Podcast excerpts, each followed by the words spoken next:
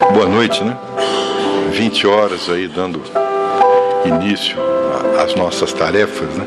Sempre buscamos manter o horário, né? Sempre foi uma praticamente uma exigência que Joana de Anjos sempre nos cobrou para que nós fôssemos pontuais. Então sejam bem-vindos, o agradecimento nosso à presença de todos. Vamos ler uma página do livro Mestre de Amor, lembrando que foi a primeira obra que foi psicografada pelo Divaldo e ditado por Joana de Ângeles. Chama-se Objurgatórias. Explicas a rebeldia atual e a debandada das trilhas luminosas da fé, porque a decepção marcou as experiências religiosas em que te envolveste, povoando-te de aflição e calando-te o coração de dor. Pedias paz e encontraste somente lutas. Esperavas tranquilidade e achaste inquietudes. Desejavas saúde e enfrentaste enfermidades. Aguardavas solicitude do alto e os ouvidos celestes pareciam-te moucos às rogativas. É natural, justificas, que a revolta se instalasse no coração formulavas a respeito do Espiritismo conceitos diferentes e a decepção, inevitavelmente, foi o amigo que te atendeu. Todavia, és o único responsável. Fé é lâmpada que clareia interiormente, roteiro e não transporte, estrada e não porto de repouso. O Espiritismo não equaciona dificuldades consoante o engano de observação a que estás afeiçoado na terra. Para muitos, a misericórdia divina deveria ser uma escrava às ordens de todas as paixões. Todavia, o melhor remédio para determinadas baciloses é o bacilo vacina. Para muitas necessidades, o socorro é ainda a necessidade em forma de, de reais, em forma de aguilhão. Deus nos ajuda, não como desejamos, mas consoante nossas reais necessidades. Para certas feridas, o cautério com ferro em brasa é o melhor método curador. Por que então fazer do nosso Pai ou da fé nossos servos, transformando a justiça da lei que nos conduz ao resgate em preferência para conosco de maneira negativa e danosa?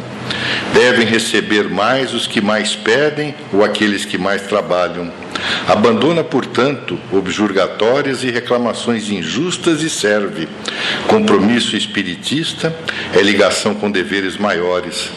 Os amigos espirituais não te atenderão às comezinhas, às apelações, solucionando os problemas que deves resolver. No entanto, dar-te-ão em colóquios sem palavras e estímulos sem nome a harmonia que é o caminho da paz legítima e da felicidade real, longe de toda dor, agonia e morte, no formoso labor que se manifesta na luta de cada dia.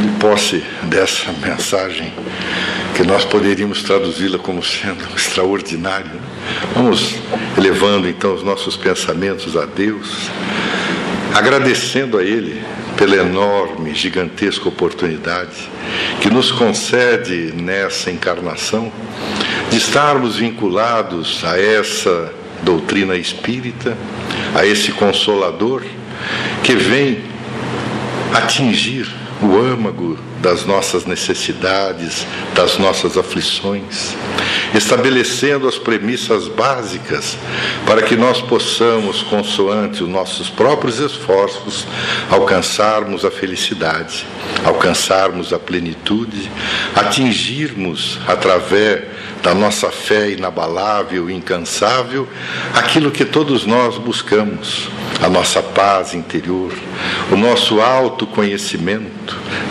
descortinando para todos nós a imortalidade de nossas almas, a nossa vida perene, dentro da qual podemos atingir os ápices do entendimento, do conhecimento, até que a sabedoria se faça presente em nossas vidas.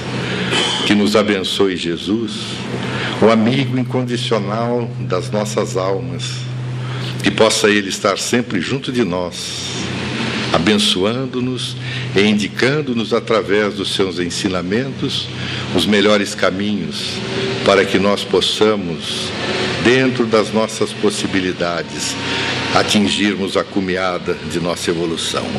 Que assim seja. Pois bem, a nossa conversa de hoje, prosseguindo então a série psicológica de nossa irmã, é conversarmos a respeito de o homem integral. O Espírito Eros, em uma obra que chama-se Paz Íntima, ele faz uma narrativa que é desses contos, digamos assim, tradicionais, essas narrativas que são, digamos, para todas as épocas, para todos nós. Então inicia-se contando a história de um lenhador. Era um homem muito pobre que vivia próximo a uma grande floresta, nas proximidades de uma estrada e a pouca distância de uma aldeia próspera. A sua pobreza era tão grande que ele conseguia alimentar-se através dos galhos das árvores secas que caíam, e ele com o machado a cortava, enfeixava e levava até a aldeia vendendo então aquela lenha e o dinheiro que obtinha ele fazia uma troca, uma permuta pelo alimento que ele levava de volta à sua casa. E assim ele ia vivendo dentro das suas expectativas, dentro das suas possibilidades, sem nunca reclamar. Certa ocasião, então, narra Eros que um peregrino passou pela sua casa, olhou aquilo que não era bem uma casa, estava lá um tanto quanto arruinada. Mas ele resolveu então parar e perguntar ao proprietário daquela propriedade o que o afligia. E começaram a conversar, trocaram ideias, a noite foi se aproximando, era uma região relativamente fria. Então peregrino pediu ao lenhador se pudesse repousar na sua casa. Ele aqueceu com o maior prazer. Eles entraram, acenderam uma lareira, entregou-lhe um cobertor, começaram a tomar uma pequena sopa e continuaram a conversar. E o peregrino se espantou porque aquele homem, diante de toda aquela pobreza, aquela casa que nem parecia uma casa, ele se comportava com uma tranquilidade incomparável, o que chamou muito a sua atenção. Mas resolveram ir dormir, e na manhã seguinte, após um breve café, ao se despedir, o peregrino tocou nos braços daquele homem e disse assim a ele: Entra na floresta. E foi embora. O lenhador então ficou a pensar entrar na floresta, porque logo atrás da sua propriedade havia uma vasta floresta. Ele então pensou: Mas nós estamos aqui, a minha família, há três gerações. Nunca nenhum de nós entrou na floresta. Então ele tomou a iniciativa, pegou de um machado e começou a adentrar-se no início por árvores menores, mais baixas. Quando ele se afastou uns 500, 600 metros da sua casa, ele se assustou, porque era uma floresta vestuta de árvores extraordinárias. Ele, como conhecia as árvores, reparou que a maioria delas era de mogno, uma madeira cara. Então ele tomou do seu próprio machado dentro daquilo que podia, cortou uma árvore de mogno, fez dela pequenos pedaços, carregou até a sua casa e na manhã seguinte resolveu ir à cidade. Como, logicamente, o valor que ele arrecadou era muito maior do que ele estava habituado com os gravetos ou com as árvores secas, ele resolveu então comprar novas ferramentas. Comprou uma serra, porque afinal de contas, cortar no machado uma árvore de mogno seria muito difícil. Voltou rapidamente à tarde aquela floresta e agora com a serra conseguiu cortar uma árvore um pouco mais grossa, mais lenhosa, fez dela as toras, mais uma vez levou à cidade e começou a perceber que ele poderia prosperar daquela maneira, mas não sabia de quem era a propriedade, afinal de contas poderia estar invadindo. Então ele foi perguntar na prefeitura da cidade explicou do que se tratava, e a pessoa que o atendeu disse assim: Olha, aquilo é uma terra devoluta. É uma terra que não é de ninguém, é do governo. O senhor poderia conseguir por asta pública a propriedade, ou pelo menos a exploração da propriedade, por algum tempo, um contrato de comodato. Ele então foi ao cartório e perguntou ao cartorário como deveria proceder, conseguiu estabelecer todos os parâmetros e teve então a oportunidade de explorar aquele pedaço de terra. Como ele percebeu que ali havia uma grande possibilidade de novas conquistas. Ele comprou novas ferramentas, até se endividando, contratou pessoas e começaram a explorar aquela terra. Com a venda daquelas madeiras nobres, ele conseguiu amealhar tanto dinheiro que pôde montar uma serraria. Contratou engenheiros agrônomos para que pudessem reflorestar aquelas áreas em que eles já estavam de alguma forma dizimando. A sua serraria cresceu tanto que em breve ele estava agora cortando tábuas, exportando para alguns países próximos na Europa, que é onde se trata o conto do espírito Eros. E começou a perceber que ele podia mudar a sua vida. Mudou-se agora para a aldeia, abandonou o seu casebre, comprou uma casa que estava em finalização de construção, aumentou-a para suas necessidades. Os seus filhos agora poderiam ir à escola, à escola particular. A sua esposa, que era uma pessoa muito especial, começou a angariar tantos amigos e em breve eles estavam fazendo parte da sociedade mais alta daquela aldeia. E a coisa prosperava, prosperava, até que uma certa noite ele estava sentado na varanda da nova casa, estava pensando, recordando-se daquele momento em que vivia nas suas dificuldades e recordou-se do peregrino. Recordou-se daquela proposta: entra na floresta. Na manhã seguinte, ele pegou um dos carros da sua serraria e adentrou-se mais além da floresta. Levou junto dele um engenheiro, levou junto dele algumas pessoas que pudessem auxiliá-lo, e de repente eles viram uma montanha, e aquela montanha parecia que tinha algum brilho. Eles acharam estranho. Como é que pode uma montanha brilhar? Foram se aproximando cada vez mais. O engenheiro que o acompanhava, ao pesquisar o solo, disse assim: Essa montanha é uma mina de cobre. Ele voltou à cidade e conseguiu, em asta pública, mais uma vez, o direito de explorar aquela montanha. Então montou uma enorme mina de cobre começou a ganhar mais dinheiro, contratando mais pessoas, o seu império começou a crescer cada vez mais, até que agora ele construiu uma mansão. Era uma casa gigantesca, ocupava praticamente a quadra daquela cidade que já não era mais uma aldeia, já havia crescido, os seus empreendimentos cresciam, traziam pessoas, a aldeia agora se transformara em uma cidade. E ele então dentro daquelas suas expectativas de vida, volta mais uma vez a ficar pensativo. E numa noite, agora em uma varanda mais ampla, volta a se recordar das suas conquistas, desde o casebre, a descoberta do mogno, a descoberta da montanha de cobre, e ele se recorda do peregrino, entra na floresta. Na manhã seguinte, ele tomou de outros tantos colaboradores, alugou um helicóptero e resolveu sobrevoar além daquela montanha de cobre. Eles se deram por conta que havia um vale imenso. E no fundo daquele vale parecia haver um ribeirão que praticamente todos desconheciam. Encontraram um lugar, pousaram um helicóptero. Era uma região tão bela que eles resolveram visitá-la. Quando ele olhou para aquele córrego, diz o Espírito Eros, de águas murmurosas, ele começou a perceber que entre os seixos do fundo daquele córrego havia umas pedras que brilhavam. Começaram a pegar das pedras que brilhavam, eram diamantes. Eram diamantes maravilhosos. Então, o geólogo que agora o acompanhava disse assim: deve haver uma mina de diamantes aqui na proximidade. Começaram a vasculhar e encontraram a mina de diamantes. Então agora ele tinha serraria, agora ele tinha a mina de cobre e uma de diamantes. A sua fortuna ficou tão imensa que os seus filhos agora viajavam por toda a Europa, haviam estudado em todos os lugares possíveis e imaginários, visitavam o mundo inteiro, mas ele continuava trabalhando. Trabalhava, trabalhava, até que certa noite, agora por volta já dos seus 60 anos de idade, é uma idade meio complexa.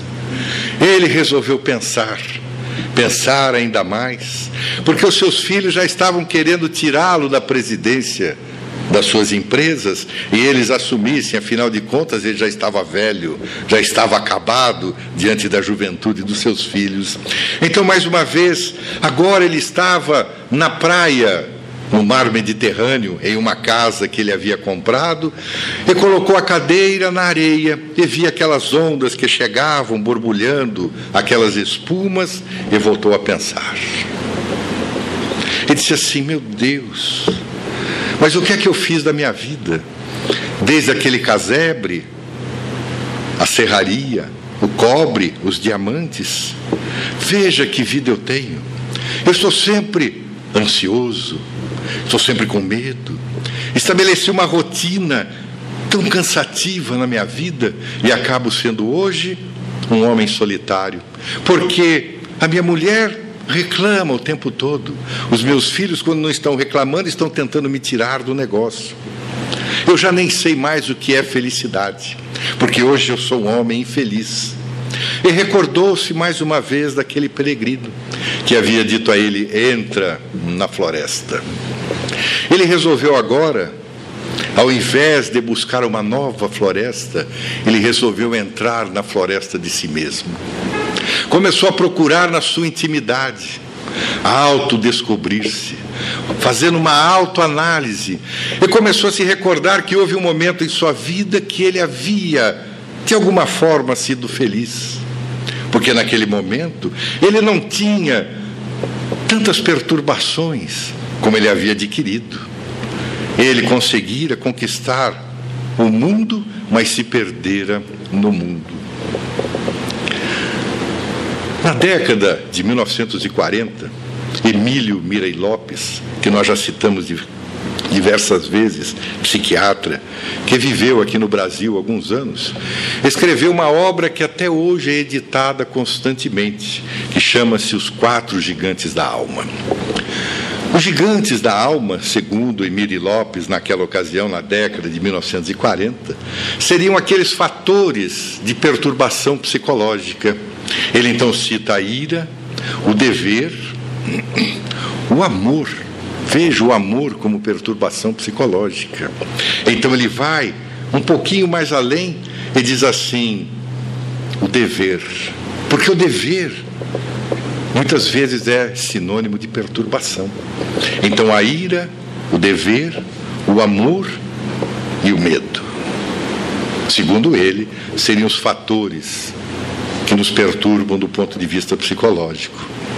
Na década de 1980, Joana Diante nos apresenta o Homem Integral, essa obra extraordinária, onde ela vem colocar, digamos assim, de uma forma mais odierna, como ela mesmo chama, de uma forma mais atualizada, aquilo que ela vem denominar os quatro gigantes da alma da atualidade aqueles fatores psicológicos que acabam trazendo as perturbações. E dentro deles, obviamente, as nossas dificuldades em entendermos o que somos, quem somos, de onde nós viemos, qual é a grande finalidade das nossas vidas. Então ela começa enumerando o primeiro deles, que ela chama a rotina. Ela diz que estabelece-se algumas poucas metas que conquista com relativa facilidade, passando a uma existência rotineira e neurotizante, que culmina por matar os entusiasmo de viver, os estímulos para enfrentar desafios novos. Quando nós temos algumas ações repetidas, né? Nós repetimos todo dia a mesma coisa. Nós vamos pelo mesmo caminho, para o mesmo lugar. Nós fazemos a mesma coisa todos os dias. Assistimos basicamente os mesmos programas na televisão, lemos o mesmo jornal, a mesma revista. É natural que haja uma certa conformidade das nossas atuações. Afinal de contas, nós tentamos pelo menos nos organizarmos. Mas quando nós começamos a ter a repetitividade, nós vamos do trabalho para casa, de casa para o trabalho, vamos ao bar, ao clube, assistimos a tele...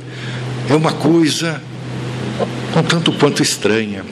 nas nossas casas, eu nem me lembro se já coloquei aqui, mas certa vez uma amiga psicóloga disse assim: faça uma experiência na sua casa. Porque normalmente todo mundo senta no mesmo lugar na hora do lanche, do almoço, as cadeiras parecem que são cativas, né? todo mundo senta no mesmo lugar. Ela disse assim: senta no lugar de outra pessoa, o seu filho. Eu falei: tá bem, você vai arrumar uma confusão, mas fica frio. Eu falei: tá bom, ficar frio dentro da família às vezes não é tão possível assim, mas vamos ver. Peguei sentei no lugar do meu filho, que é um personagem um tanto quanto nervoso.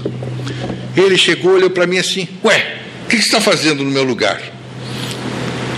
Eu disse assim, mas quem é que diz que esse lugar é seu? Mas eu sempre sento aí. Eu falei, pois então sente em outro lugar. Ah, é, sentou.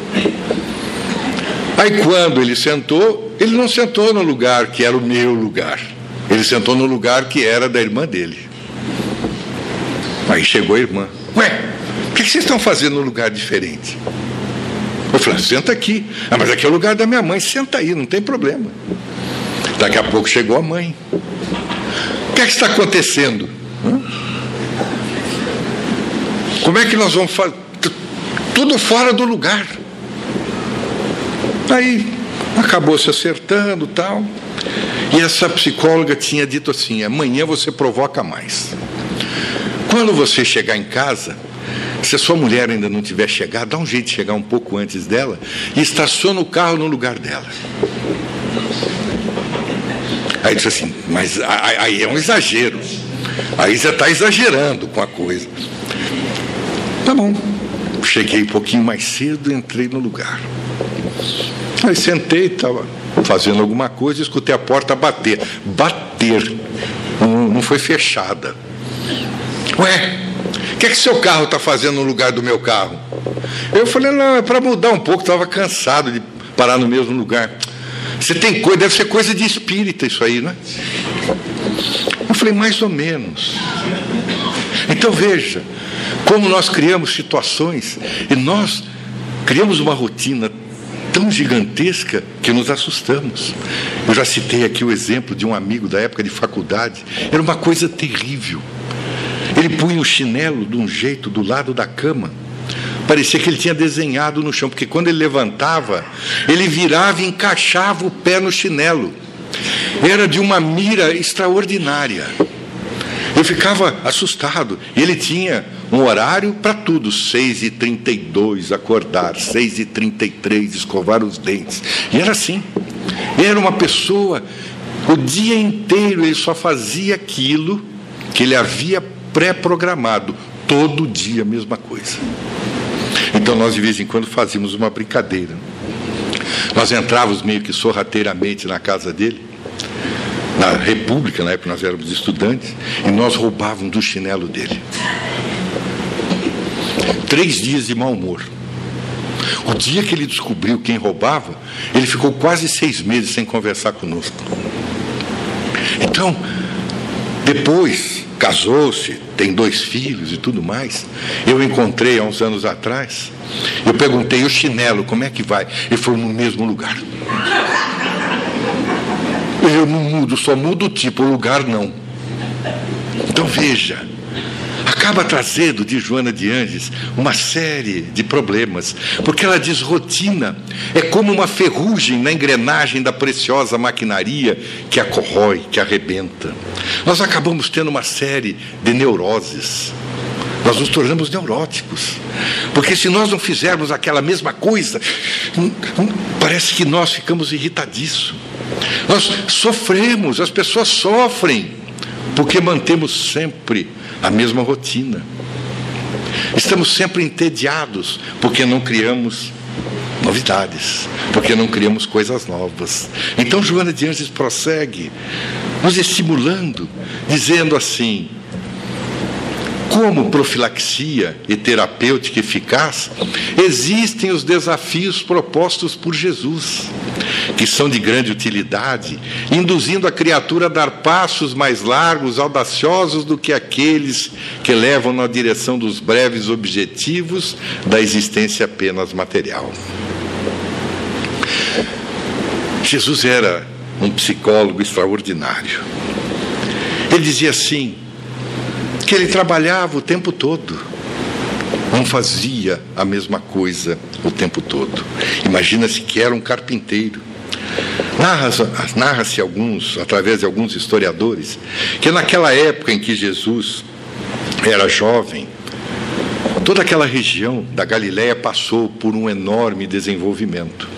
A conquista da Palestina pelos romanos acabou trazendo uma série de benefícios, nem todos saudáveis. Mas a cidade de Séforis, que era a capital da Galiléia, ficava a alguns quilômetros de Nazaré. Então imagina-se que Jesus trabalhava naquela região. Ia trabalhar como carpinteiro, como pedreiro, porque não era meu pedreiro e carpinteiro é quase a mesma coisa. As deduções linguísticas são muito próximas. Então imagina-se que ele iria trabalhar. Mudava, com certeza, as denominações das necessidades. Então, para que nós possamos alcançar os nossos desafios, Joana de Anjos nos leva a executarmos os trabalhos aos quais estamos vinculados. Todos nós temos alguma atividade extracurricular.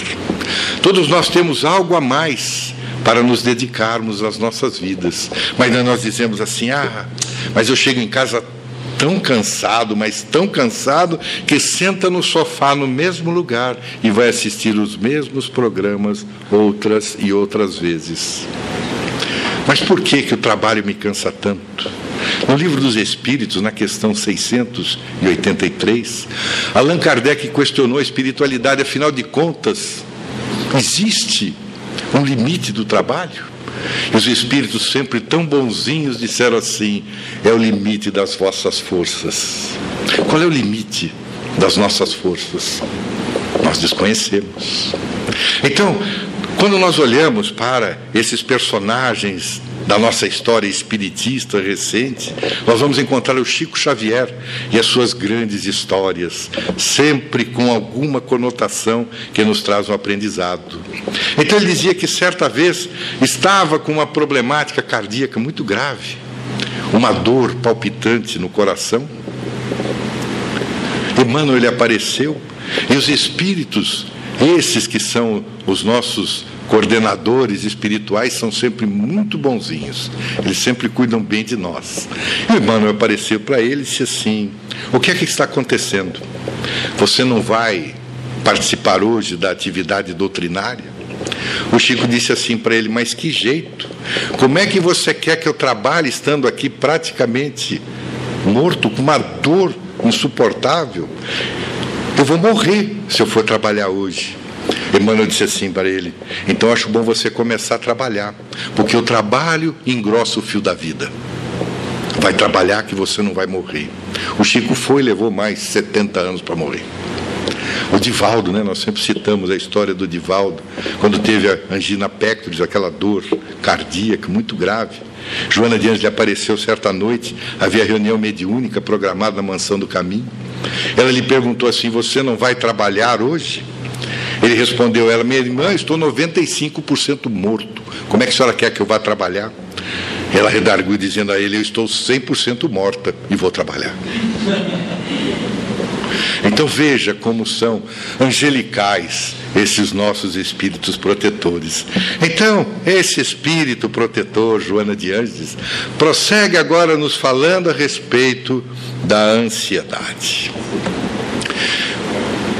Impulsionado ao competitivismo da sobrevivência, esmagado pelos fatores constringentes de uma sociedade, sociedade eticamente egoísta, predomina a insegurança no mundo emocional das criaturas.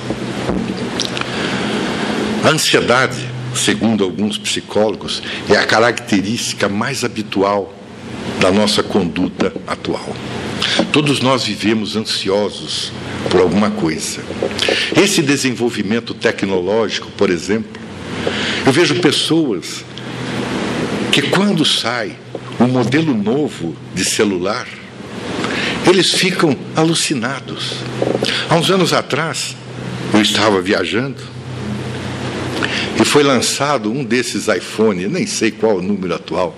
O meu é tão velho que os meus filhos de vez em quando vêm, troca, eu pego o velho outra vez porque eu não entendo os novos. Né? E aí havia uma loja da Apple no centro ali de Nova York. É uma loja subterrânea, fica embaixo do solo. E eu olhei uma fila assim, eu disse assim, meu Deus do céu, o que, que é essa fila? Meu filho falou assim, pai, é para comprar o iPhone qualquer coisa. E eu vou entrar na fila. Eu disse assim, bom passeio. Eu vou passear. E fui passear. Isso devia ser por volta das 10 horas da manhã. Ele chegou de volta no hotel às duas horas da madrugada. 14 horas de fila para pegar um iPhone. Eu disse assim, mas daqui um mês vai estar para todo mundo. É muita burrice, é muita ansiedade, mas não adianta. Então hoje nós observamos que, de fato, essas revoluções tecnológicas do mundo. Imagina-se que a primeira grande revolução que houve foi a da agricultura, tem mais ou menos 8 mil anos. Nós descobrimos que se colocássemos as sementes no chão, elas proliferariam. Botava lá uma semente de milho, nascia um pé com diversas espigas, dava milhares de novas sementes. Foi a primeira revolução, mais de 8 mil anos atrás. A segunda grande revolução que se tem notícia é a revolução industrial na década de 1780, 1800, com a descoberta do vapor, quando começaram a surgir as primeiras engrenagens, as primeiras máquinas movidas a vapor. Veja, quase quase seis mil anos de uma para outra. Mas de 1800 até 1950, veja, não é nada de tempo, nós tivemos a terceira revolução, a da cibernética. E nós tínhamos o primeiro hard disk, que não era bem um disk, era um monstro. Pesava uma tonelada. O primeiro hard disk foi montado pela IBM. E hoje nós falamos de memória. Naquela época não tinha uma vaga lembrança. Armazenava quase nada e pesava mil quilos. Para transportar precisava de um caminhão. Hoje nós pegamos esses pendrives e guardamos, armazenamos uma quantidade absurda. Eu tenho uma, um equipamento no escritório pequenininho, tem, não sei, dois teras. Eu nem sei o que é tera, um monte de zero depois do um. Eu falo, meu Deus do céu. Então, isso gera, de certa forma, uma ansiedade. Mas nós temos também as variações econômicas. Temos passado, o mundo inteiro tem passado, vez por outra, em dificuldades, as enfermidades, as violências, os cataclismos de toda a história. Então, a primeira emoção que nós sentimos foi o medo. Quando nós vivíamos na época das cavernas, e nós começamos a descobrir o mundo exterior, a primeira sensação foi exatamente do medo, a primeira emoção. E com ela surgiram as ansiedades. Então, até hoje, nós continuamos ansiosos. Mas por que, que além disso tudo, nós ainda temos essa ansiedade recorrente? Joana de Anjos diz que a preocupação de parecer triunfador de responder de forma semelhante aos demais, de ser bem recebido e considerado, é responsável pela desumanização do indivíduo, que se torna um elemento complementar no grupamento social, sem identidade, sem individualidade. Então, nós vemos hoje os modelos de algumas personalidades extravagantes, são as que fazem sucesso, e daqui a pouco as modas e esses comportamentos que Joana Diane chama de exóticos, os estroinas, acabam transformando grande parte das pessoas, os ídolos que hoje se cultua, os ídolos da violência. Quando às vezes, morbidamente, eu vou assistir alguma coisa na televisão e passa, acho que é MMA que chama, são lutas. É uma aberração. Uma vez, o meu cunhado estava visitando em casa, e ele é. Eu sempre disse que ele é um meio brucutu. Eu chamo ele de brucutu e ele não se importa, ele sabe que é mesmo. E chega lá, ele é folgado, é o folgadão. Já pegou o controle da televisão e é daqueles que sofrem de uma ansiedade mórbida. Se tiver 135 canais, ele reclama porque não tem 145.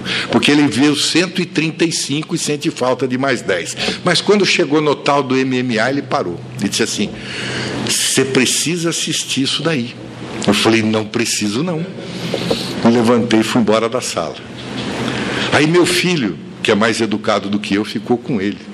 E disse assim: pai, é um negócio estranho.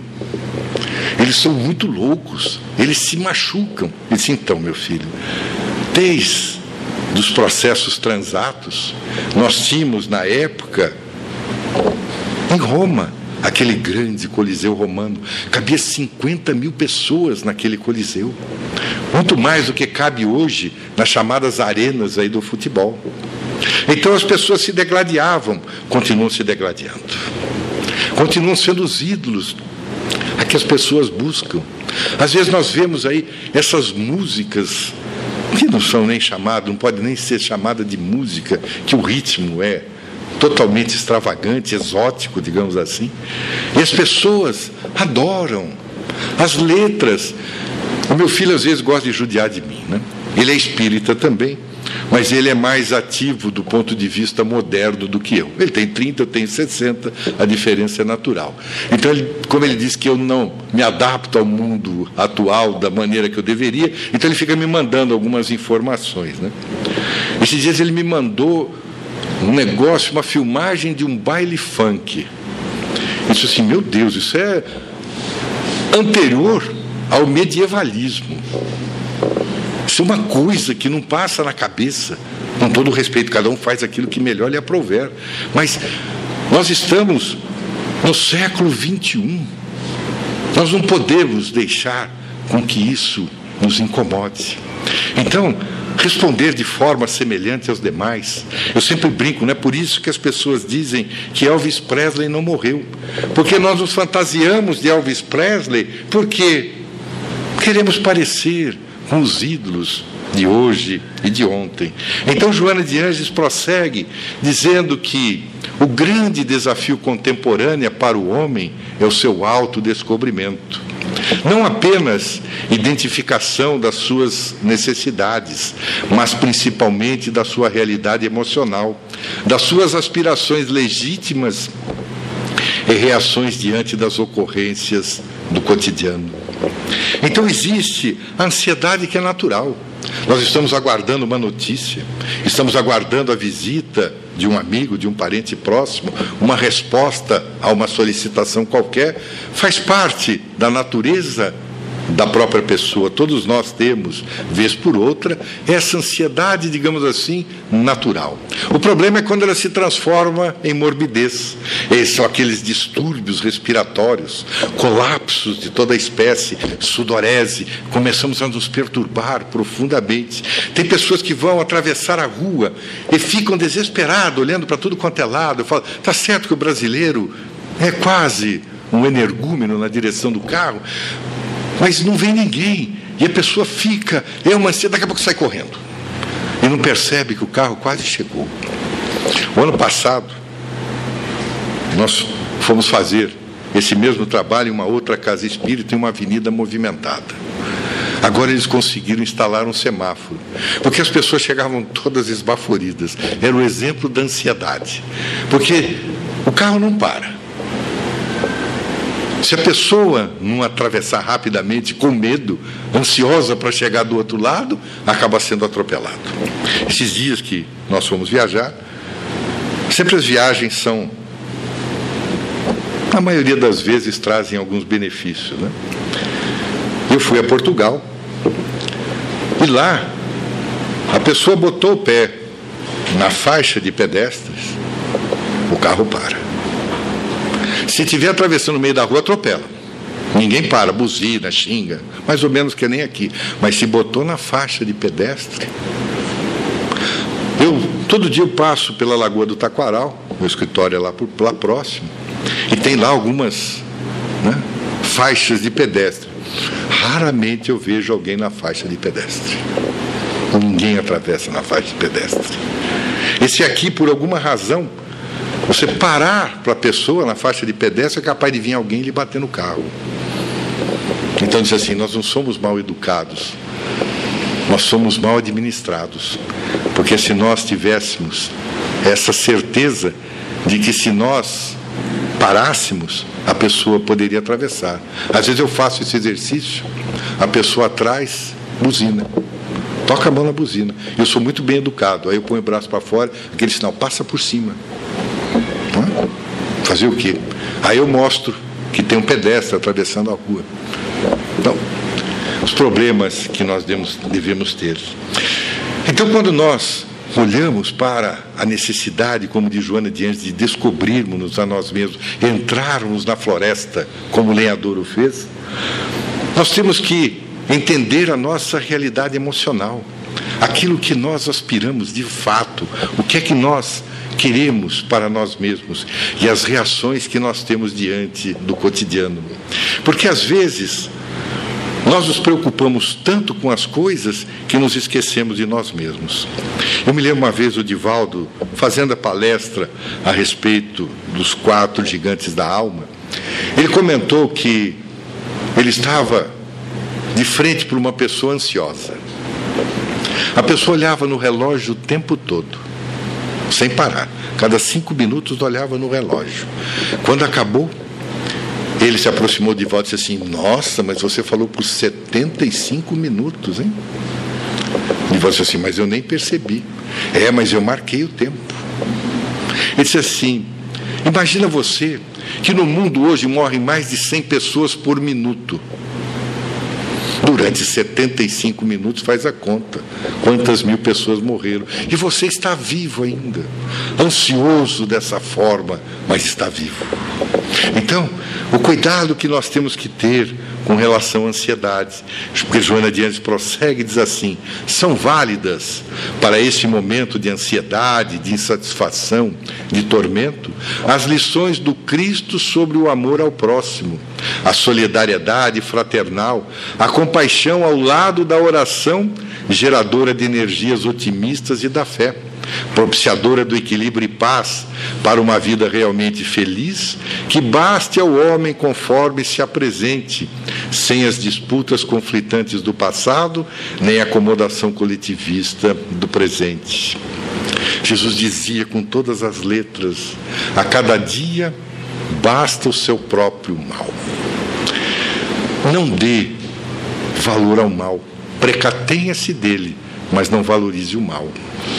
Eu me recordo, há uns anos atrás, nós recebemos uma mensagem através da psicografia, que o Espírito começa nos recordando de um dos momentos que, particularmente, nós consideramos um dos mais poéticos de Jesus.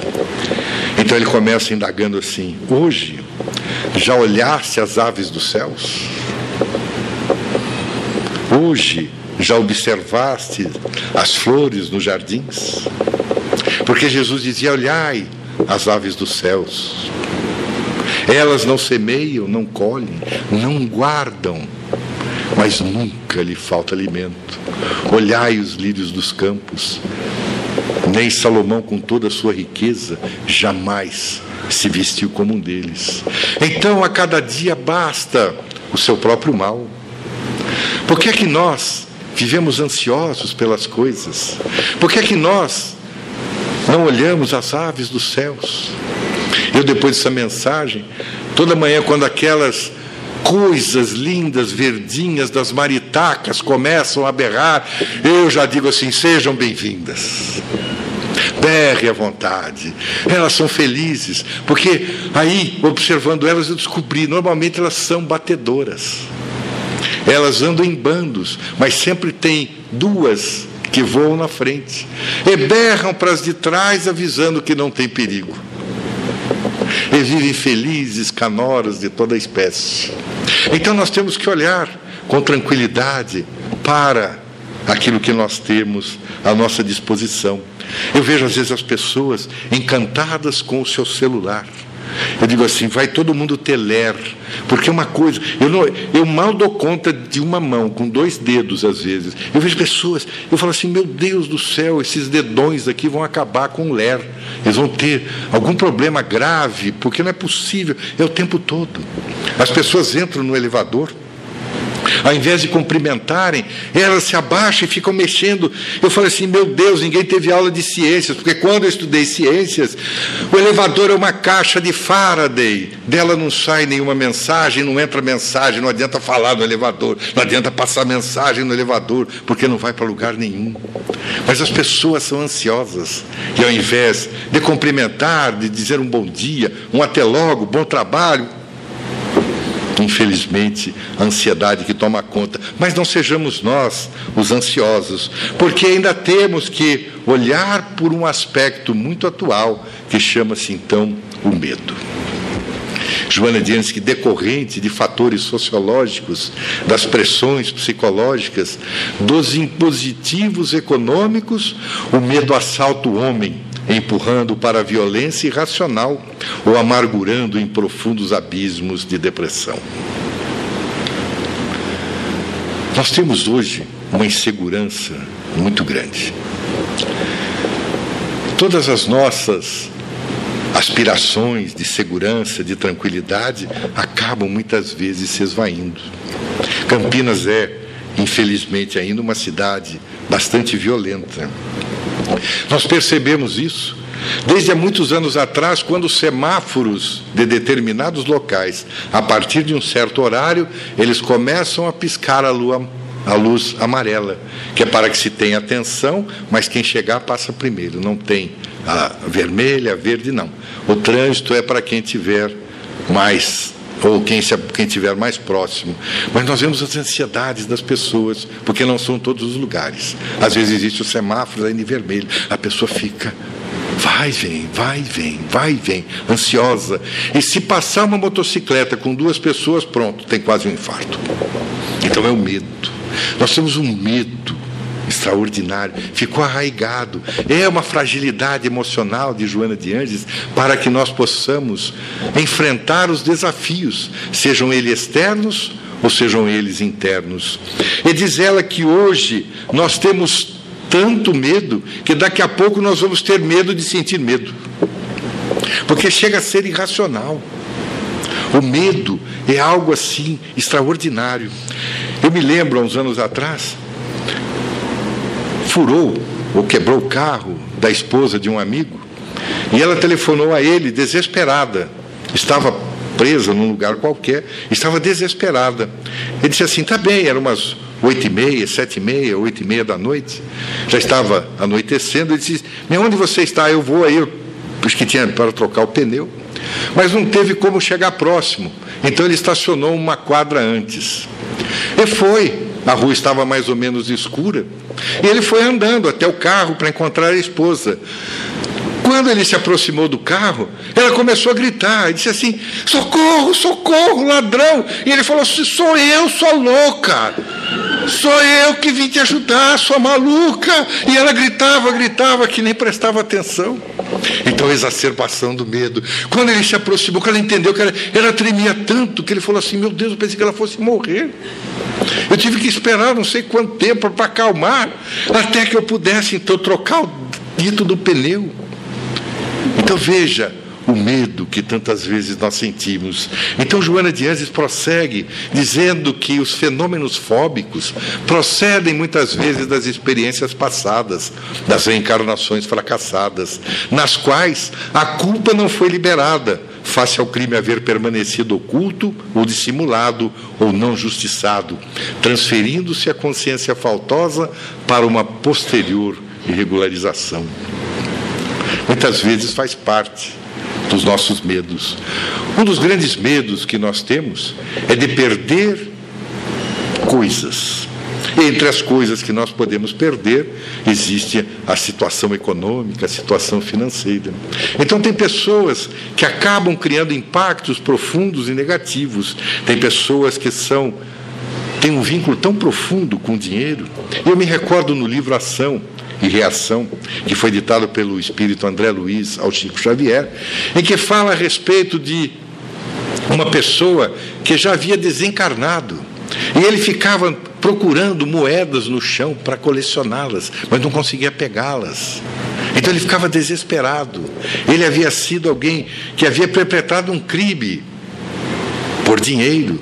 ele voltara à vida tentando resgatar aquele equívoco do passado, não conseguiu e morreu tão profundamente ligado ao problema monetário financeiro que ele acabou, de certa forma, desencarnando novamente nas mesmas condições.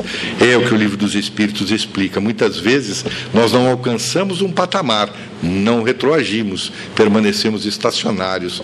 É uma obra que narra um histórico bastante interessante do ponto de vista dos cuidados que nós devemos que ter com certas coisas com as quais nós nos ligamos. Muitas vezes nós sempre chamamos do gatilho que nos conecta às experiências do passado, principalmente aquelas que nós malogramos. Alguma coisa que acontece que de imediato parece que nós mudamos, muda alguma coisa dentro de nós. Mas tem ainda outras tantas situações em que nós estabelecemos a consciência de culpa. Quando nós tivemos impactos negativos, se nós participamos, por exemplo, de algumas traições infames, requintes algumas vezes de crueldade. Há uns anos atrás, em Araras, há um hospital, um nosocômio. Antigamente chamava-se hospício, agora demos o nome de nosocômio. Eu lembro do Dr. Walter, o Elcio conhece, o Divaldo estava lá e ele perguntou assim para o Divaldo: Nós estamos pensando em ampliar o hospital. O que é que você pensa a esse respeito? O Divaldo disse: ele pode ampliar, porque tem muito espírito que vem para cá ainda. Tem muita gente que já reencarnou e outras tantas que vão reencarnar e que vão ser instaladas aqui. Pode ampliar os quartos. Então veja Quantas e quantas vezes né, que nós carregamos essa consciência de culpa e, de certa forma, ela oblitera a nossa consciência na atualidade. Mas nós temos os problemas da catalepsia, da claustrofobia. Imagina-se que houve uma época no passado em que as pessoas, quando eram enterradas nos cemitérios, colocava-se na porta uma sineta, um sino, e com uma corda dentro do caixão. Porque muitas vezes as pessoas morriam, mas não morriam. Era um processo de catalepsia. E havia a morte posterior. E agora voltamos uma claustrofobia muito grande. Os acidentes, despencamos de uma ribanceira, voltamos com medo da altura. A agarofobia, que é o medo de lugares públicos, de Joana de Ângeles, que muitas vezes no passado, e se nós olharmos os filmes medievais, nós vamos perceber que aquelas execuções que eram feitas em praças públicas, o condenado ou assistente, que era obrigado a assistir por ordem dos magistérios, acaba sendo aquilo um transtorno emocional bastante grave. Retorna muitas vezes com agorofobia, o medo de lugares abertos. Então, os medos que nós sentimos. Então, Joana de Ângeles prossegue dizer que à medida que a consciência se expande, o indivíduo se abriga na fé religiosa racional, na certeza da sua imortalidade, ele se liberta, se agiganta, recupera a identidade e humaniza-se definitivamente, vencendo o medo e os seus sequazes, sejam de ontem, sejam de agora. A certeza da imortalidade é algo extraordinário, porque os medos de Joana de Antes que nós sentimos, todos eles acabam redundando no medo da morte. Nós temos medo de perdermos a condição socioeconômica, porque se nós ficarmos doentes, vamos ser internados no SUS e vamos morrer. Nós temos medo da doença, porque nos aproxima da morte. Nós temos medo da morte, porque nós não entendemos a morte. Nós temos medo da perda de um ente querido, Apesar que nós não perdemos o nós perdemos a caneta, nós perdemos coisas, não perdemos as pessoas. Elas retornam ao mundo das causas, não é uma perda, mas ela acaba gerando uma sensação de perda. Então nós temos que olhar para isso que Joana de Ângeles diz, a certeza da imortalidade. A certeza da imortalidade é uma das coisas mais extraordinárias que nós podemos aprender. Eu já contei, não me lembro se aqui mas em diversas ocasiões, quando Deus fez aquela famosa reunião nos céus, para que ele pudesse dirimir as dúvidas, as dificuldades de compreensão das coisas. Então se reuniram uma série de pessoas, todos convidados, afinal de contas, era um momento muito incomum conversar com Deus. Então Deus se colocou, iniciaram-se as tarefas, e Deus disse assim: Quem é que gostaria de me perguntar alguma coisa, que tem alguma dúvida? O jovem rapidamente levantou a mão e disse assim: Senhor, eu tenho uma dúvida muito grande. Eu gostaria de saber, na sua opinião, para que eu possa compreender, o que, que significa um milhão de anos diante da eternidade. Deus disse assim: Bom, meu filho, um milhão de anos, na eternidade significa um segundo. Ele disse: Oh, Senhor, o que é que significa então um milhão de dólares para o senhor? Ele disse assim: Bom, meu filho, um milhão de dólares é um centavo. Ele disse assim: Oh, Senhor, então me dá um centavo? Deus disse assim: Pois não, meu filho, aguarde um segundo. Então veja quanto tempo nós temos pela nossa frente. Se nós olharmos né, para a nossa imortalidade, quanto que nós já passamos, quanto que nós já vivemos, quanto que nós já aprendemos. Então, o medo não é uma fatalidade, faz parte do nosso aprendizado. Porém, como de Joana de Anjos, nós nos libertamos, nos agigantemos, recuperamos a identidade. Então temos que ter cuidado agora com o quarto gigante da alma, que Joana de Anjos chama da solidão. A mídia exalta os triunfadores de agora, fazendo o panegírico dos grupos vitoriosos e esquecendo com facilidade os heróis de ontem, ao mesmo tempo que sepulta os valores do idealismo sobre a retumbante cobertura da insensatez e do oportunismo. Todos nós temos necessidade de relacionamentos humanos. Faz parte, nós somos seres sociais seres gregários, desde aquele primeiro momento em que começamos a nos ajuntar, na maioria das vezes ao longo das margens dos rios, nós nos tornamos seres gregários. No entanto, essas associações emocionais que muitas vezes nós passamos em diversas oportunidades acabam gerando alguns distúrbios de comportamento, acabam gerando alguns distúrbios emocionais, acabam gerando dificuldades de entendimento de si mesmo e em compreensão do próximo. No entanto, o que é que acontece? Nós, muitas vezes, diante dessas exaltações, diante das experiências pessoais, o que é que nós fazemos? Nos afastamos. Quando nós nos afastamos de Joana de Andes, que há uma terrível preocupação que muitas vezes nós temos para ser visto, fotografado, comentando, vendendo saúde, felicidade, mesmo que fictícia. Nós queremos ter sucesso social. Mas para ter sucesso social, não importa os valores intelectos morais. Hoje nós vemos essas redes sociais, tantos narcisismos de toda espécie, as pessoas se fotografam em tudo quanto é lugar, parece que perdeu-se a individualidade. As pessoas nos esquecemos de que somos pessoas gregárias, mas nem todo mundo quer o tempo todo saber o que estejamos fazendo aqui ou ali. Eu descobri depois de tanto me atormentarem no tal do Facebook para abrir um, eu falei: tá bom.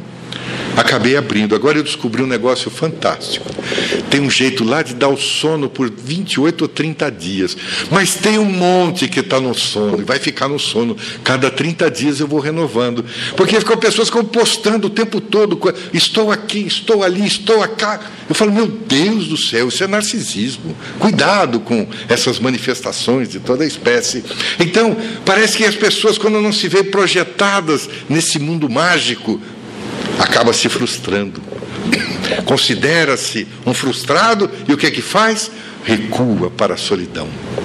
Tenta, tenta, não consegue, quer ser recebido em triunfo, mas nem sempre o triunfo pode ser, não é? O responsável pela nossa existência.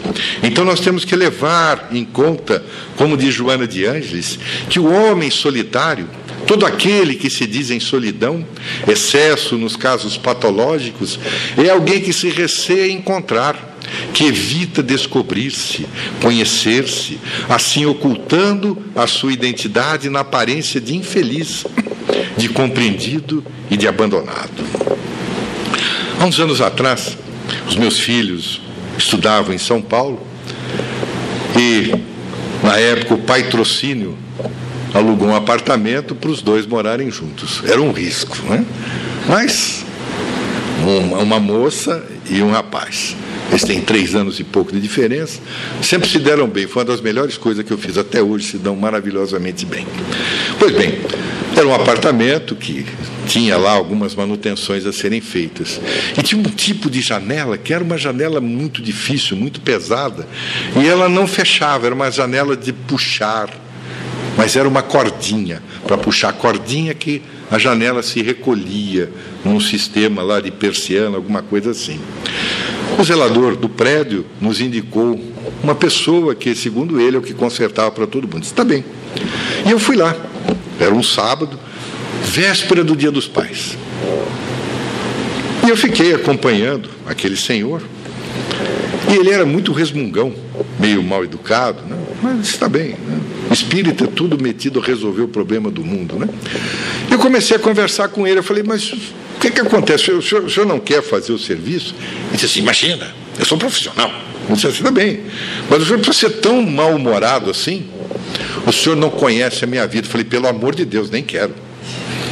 É, porque já basta a minha, né? a sua é a sua. Mas o senhor deve ter uma razão muito profunda para ser mal-humorado. Ele olhou para mim, os olhos deles lacrimejaram. Eu falei: meu Deus vou, o meu vai lacrimejar já já, pelo jeito. Né? Eu falei, tá bem. Eu falei, o senhor não quer conversar? Ele largou as ferramentas, sentou-se na cadeira e disse: O senhor não quer sentar também? Eu falei: quando, quando a pessoa vai contar alguma coisa, eu já costumo sentar. Com o seu convite, eu vou fazer questão de quase deitar, mas vamos lá. Pois é, eu tenho três filhos. Eu falei: Que bom, amanhã é dia dos pais. Ele falou: Não, eu não converso com meus filhos há mais de 15 anos disse assim: Mas não é possível. Como é que o senhor consegue não conversar com eles? É por causa desse meu maldito mau humor. Eu sou uma pessoa muito mal-humorada. E por isso a minha mulher me largou, os meus filhos não conversam comigo, e eu não sei o que fazer. Ele disse assim: Mas tem que abandonar o mau humor. Mas eu não sei como fazer. Disse assim: Pois é, o senhor é um profissional aqui que todos recomendaram. Então o senhor já tem uma parte da sua vida pela qual o senhor pode ser feliz. É, mas dá muito trabalho. Eu falei, pois é, mas o senhor não dá conta? Ele disse, eu dou. Pois é. O senhor devia então se dar por satisfeito. Ele disse assim, acho que o senhor tem razão. Então o senhor tem que sorrir. Toda vez que estiver trabalhando, o senhor começa a sorrir. Porque o melhor antídoto do mau humor é o bom humor. O senhor não consegue, o senhor não conhece nenhuma anedota não precisa ser piada, pode ser uma anedota. As anedotas são melhores do que piadas, porque piadas são fortes. A anedota sempre tem um fundo racional. Ah, eu conheço algumas. Então, quando o senhor estiver muito triste, o senhor lembra de uma. Eu, quando estou muito aborrecido, eu lembro de uma anedota qualquer, ou de uma situação cômica qualquer, eu dou risada sozinho. Melhora o meu humor. Disse assim, posso tentar. Falei, então, agora que o senhor já conseguiu, pelo menos, dois caminhos, por que, é que o senhor não liga para o seu filho? O senhor deve ter um com o qual o senhor tem mais afinidade. Sempre nós temos um com mais afinidade, embora queiramos sempre dotar todos na mesma condição. Ele disse assim: é o meu filho do meio. Eu sempre tive mais afinidade. Eu falei, então, liga para ele. O senhor não tem o telefone dele? É, eu tenho. O senhor tem o telefone dele faz 15 anos que o senhor não fala com ele, pelo amor de Deus. O senhor não tem celular? Disse, eu tenho, então me dá seu celular que eu vou ligar para ele. Não, pelo amor de Deus. Eu falei, não. Eu falei, olha, eu falei, eu sou espírita, espírita dá palpite em tudo quanto é coisa, me dá seu telefone aqui. Não, de jeito nenhum. Eu vou ligar do meu, me dá o número dele, então que eu ligo. Aí não vai saber de quem que é, eu vou conversar com ele. Não, não, não, não. Eu falei, olha, vamos fazer o seguinte. Senhor me dá seu telefone, ele não deve ter o seu número, não vai reconhecer quem é, e eu converso com ele. E eu vejo como é que está a coisa.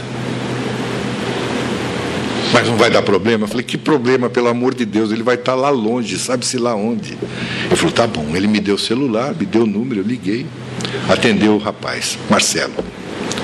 Foi Marcelo, boa tarde, meu nome é. Declinei, Augusto, assim, assim, intrometido na vida ali. Eu comecei a pensar, eu falei, meu Deus, o que é que eu estou fazendo? Mas tá bom. E comecei a conversar com ele, né? Eu falei, olha, não desliga, eu preciso conversar com você. Eu falei, você não me conhece. Foi levando. Eu falei, olha, que na verdade eu estou aqui com seu pai. O rapaz já muda disse, como? Eu falei, então, estou aqui com seu pai. Ele está prestando um serviço para mim, assim, assim, assado. Falei, mas ele está louco para conversar com você. Eu percebi que o rapaz engasgou do outro lado da linha. Você conversaria com ele? O rapaz falou, eu gostaria. Falei, então vou passar para ele. Chamava-se José. Falei, seu José, está aí o Marcelo. Olha, foi um dos momentos mais emocionantes que eu vi até hoje na minha vida. Porque eu vi aquele pai se debulhar em lágrimas. Eu nunca vi um homem maduro chorar tanto na frente de outro homem. Quando acabou, ele disse assim: O senhor se importa se eu voltar outro dia para arrumar a janela? Eu falei: senhor vai embora, pelo amor de Deus. Vai abraçar teu filho, desaparece da minha frente. Ele disse assim: Eu nunca mais vou esquecer do senhor. Eu falei: Eu também nunca mais vou esquecer de você. Vá abraçar o teu filho. Deixe de ser solitário. Deixe, abandone isso. Vá. Ele voltou. Foi na segunda ou terça-feira. A minha filha disse que ele assobiava o tempo todo, arrumando a janela. Ela disse que a janela ficou tão perfeita que até ele gostou, disse que ele nunca tinha feito um trabalho tão excepcional quanto aquele lá. E tão feliz que ele estava. Abandonado à solidão. Então Joana de Anjos diz que Jesus, o psicoterapeuta excelente, a sugerir o amor ao próximo como a si mesmo, após o amor a Deus, como a mais importante conquista do homem, conclama o amar-se, valorizar-se, conhecer-se de modo a planificar-se como é e com o que tem, multiplicando esses recursos em implementos de vida eterna, em saudável companheirismo, sem a preocupação de receber resposta equivalente. O homem solidário jamais se encontra solitário. Fora da caridade, escreveu Allan Kardec com muita propriedade, não há salvação. Se nós não formos solidários, nós nunca vamos alcançar a nossa felicidade. E para sermos felizes, então, Joana de Anjos prossegue, dizendo que é necessário que nós estabeleçamos para nós mesmos o princípio de liberdade. Ela diz que é perfeitamente normal o empenho do cidadão em favor da sua libertação total. Passo esse valioso na conquista de si mesmo.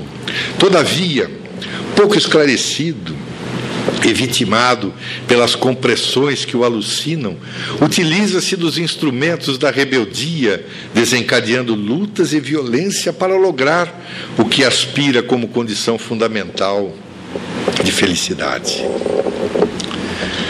Desde o dia em que foi decretado né, aquele princípio da liberdade, da igualdade, da fraternidade, 15 de julho de 1789, na queda da Bastilha, até hoje nós não vimos ainda todos esses frutos. Porque nós não conseguimos compreender o significado da liberdade.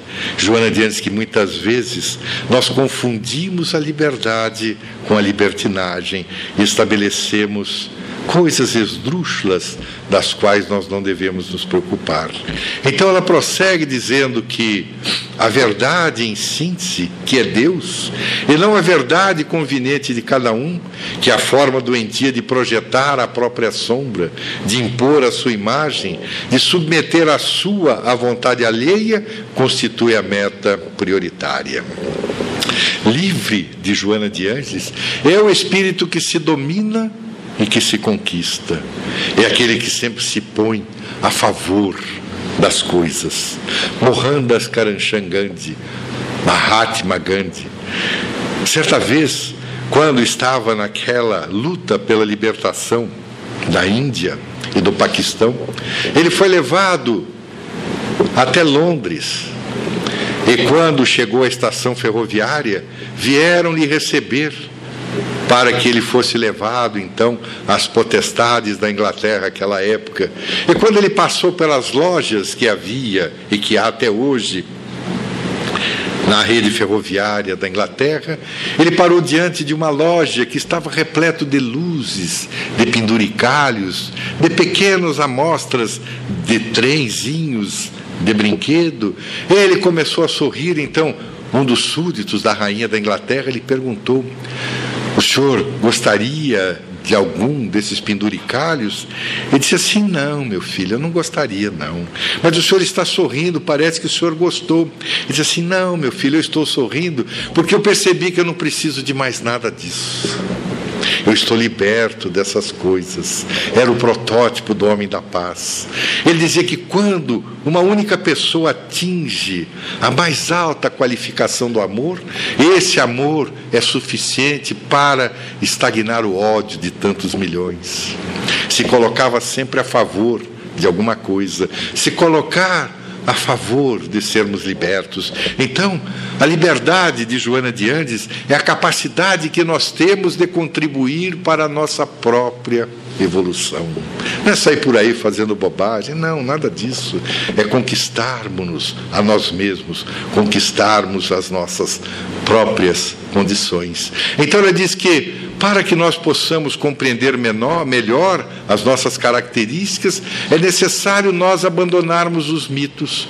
Porque ela diz que a história do homem é a consequência dos mitos e crendices que ele elaborou para a sobrevivência, para o seu pensamento ético.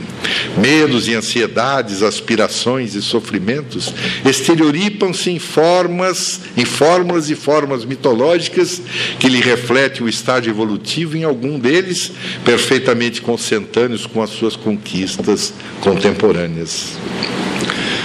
Desde o princípio, nós sempre nos vinculamos aos mitos. Nós verificamos no início da nossa história o totemismo. Nós montávamos aqueles totens e de alguma forma adorávamos aqueles chamados deuses. Mas além dos totens, nós temos a litolatria, que é a adoração às pedras. Nós vemos até hoje pessoas que adoram os cristais, não é? Dizem que cristal cura isso, cristal cura aquilo. É litolatria. Temos a fitolatria, é adoração aos vegetais. Existe, principalmente no norte, na região norte do Brasil, no Pará, né, o tal do Santo Daime. E se acredita que tem centro espírita do Santo Daime, que as pessoas tomam lá aquele chá e entram em algum estado alterado de consciência, a fitolatria, a zoolatria, adoração aos animais. Eu, quando vejo alguma pessoa pagar um milhão de reais por um boi, por uma vaca, eu digo que é o princípio da zoolatria. Lamentavelmente é o que acontece. Mas nós temos mitos de toda espécie. A arca de Noé, por exemplo. Alguém imagina que durante 40 dias, 40 noites, choveu sem parar e inundou o mundo inteiro? Seria impossível. E aí colocou-se todos os animais, um casal de cada um, dentro da arca. E daí Noé pegou ele, a esposa, os filhos e as esposas, e depois o resto do mundo proliferou-se a partir deles. Vá ter filho assim lá longe. Que depois deve ter sido uma confusão genética absurda, né? É certo, só para fazer um pequeno parênteses, uma vez eu estava assistindo um programa desses Discovery da vida, que falava a respeito de religiões, religiosidade. Né? A pessoa perguntou a um pastor protestante dos Estados Unidos a respeito da arca de Noé. E ele defende integralmente, porque existe que o mundo tem 4 mil anos, e ele defende integralmente a arca de Noé. Aí o cara disse assim: Mas conta uma coisa para mim. Disseram que, por exemplo, esses que passam aí no Jurassic Park, esses animais pré-históricos, têm mais de 130 milhões de anos. Conseguem encontrar as caveiras deles. Como é que o senhor explica isso? Como é que não tinha nenhum na arca de Noé? O pastor respondeu com a maior cara de pau e disse assim: porque eles não cabiam na arca. morreram todos soterrados, por isso que encontra as ossadas no meio da lama. Diz assim, meu Deus do céu, muita cara de pau. Mas nós temos, o interessante é que esses mitos acabam sendo, de alguma forma, mundiais.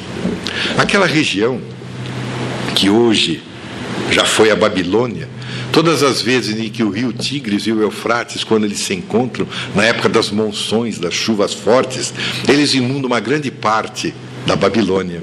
E surgiu a lenda de Gilgamesh, que era um rei daquela ocasião, e que ele passeava por aqueles rios carregando os animais de toda espécie. Era o mito que surgiu das inundações, de alguém que transportava os animais. Aqui no Brasil, tem uma lenda tupi-guarani que é Tupã. Aproxima-se de Peri e diz assim: vá e corte uma carnalbeira e faça uma barca, porque haverá uma enorme inundação.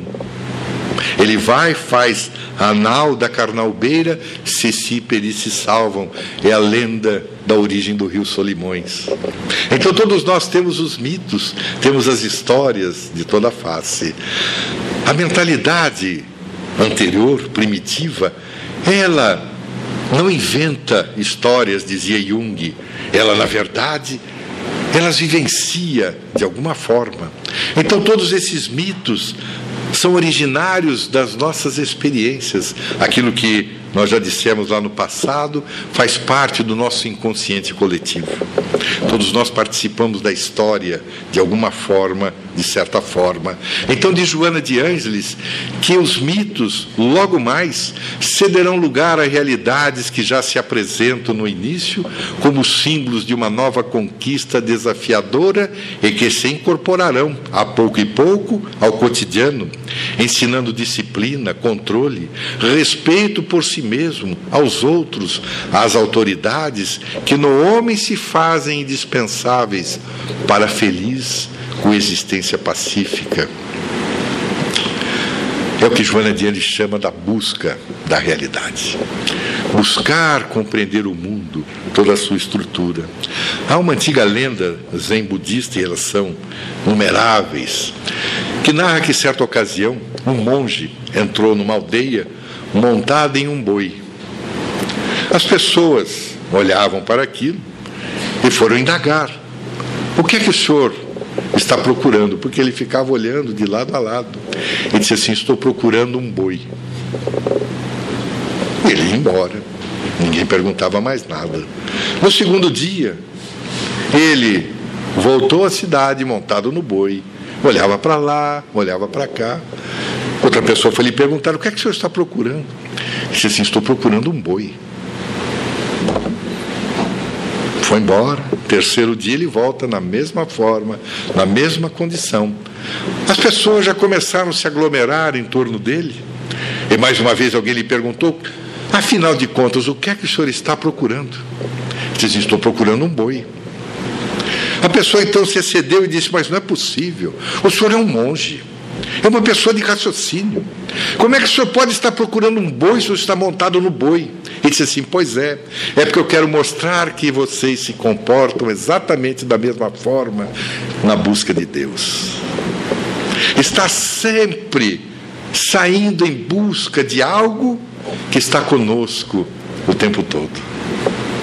Então, temos que mergulhar dentro de nós mesmos, olharmos com mais atenção, termos a vontade, a lucidez, para que nós possamos então encontrar aquilo que são as medidas, como de Joana de Ângeles, indispensáveis para a nossa felicidade e para a nossa coexistência pacífica.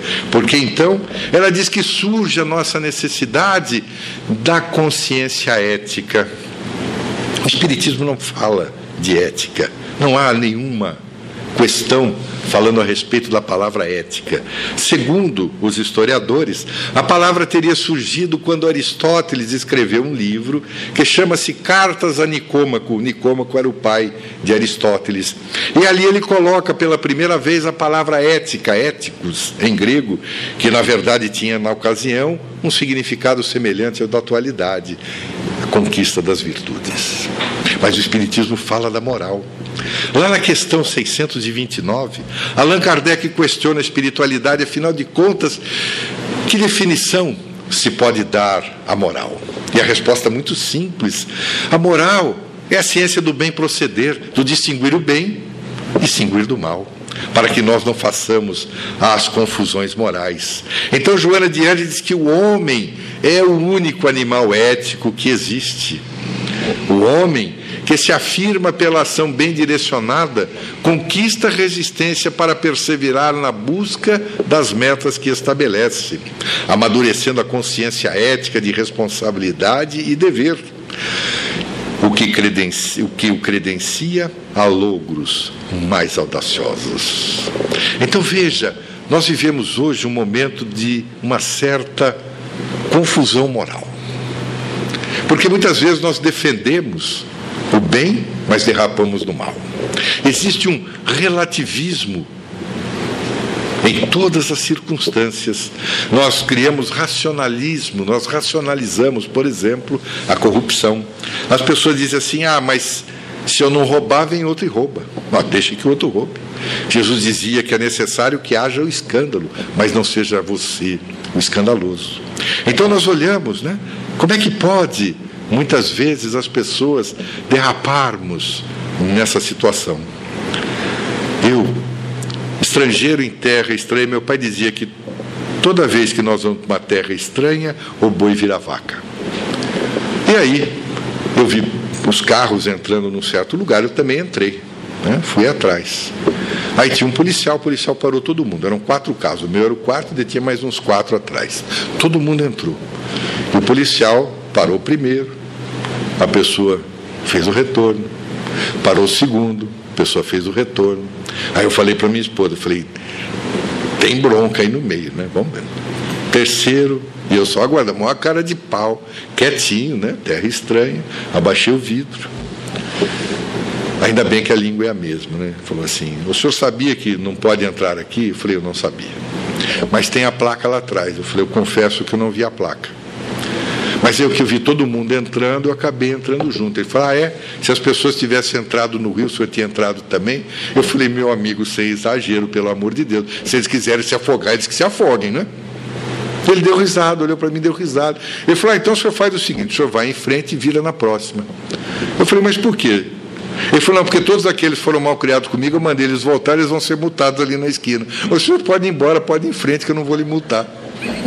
Eu saí feliz da vida. Eu falei, poxa, que bom, né? Então, ainda me saí bem. Aí não sei o que, que aconteceu. Eu sei que eu fui o único que foi em frente. Acho que os outros também foram meio mal criados com ele.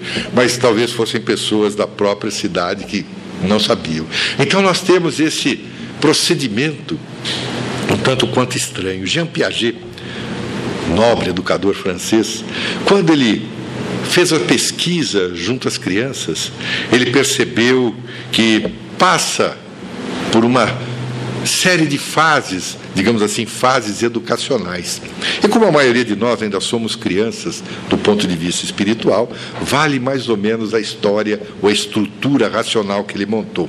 Ele diz que no começo a criança passa por uma fase que chama-se anômia ou anomia, que é assim, digamos, uma época pré-moral.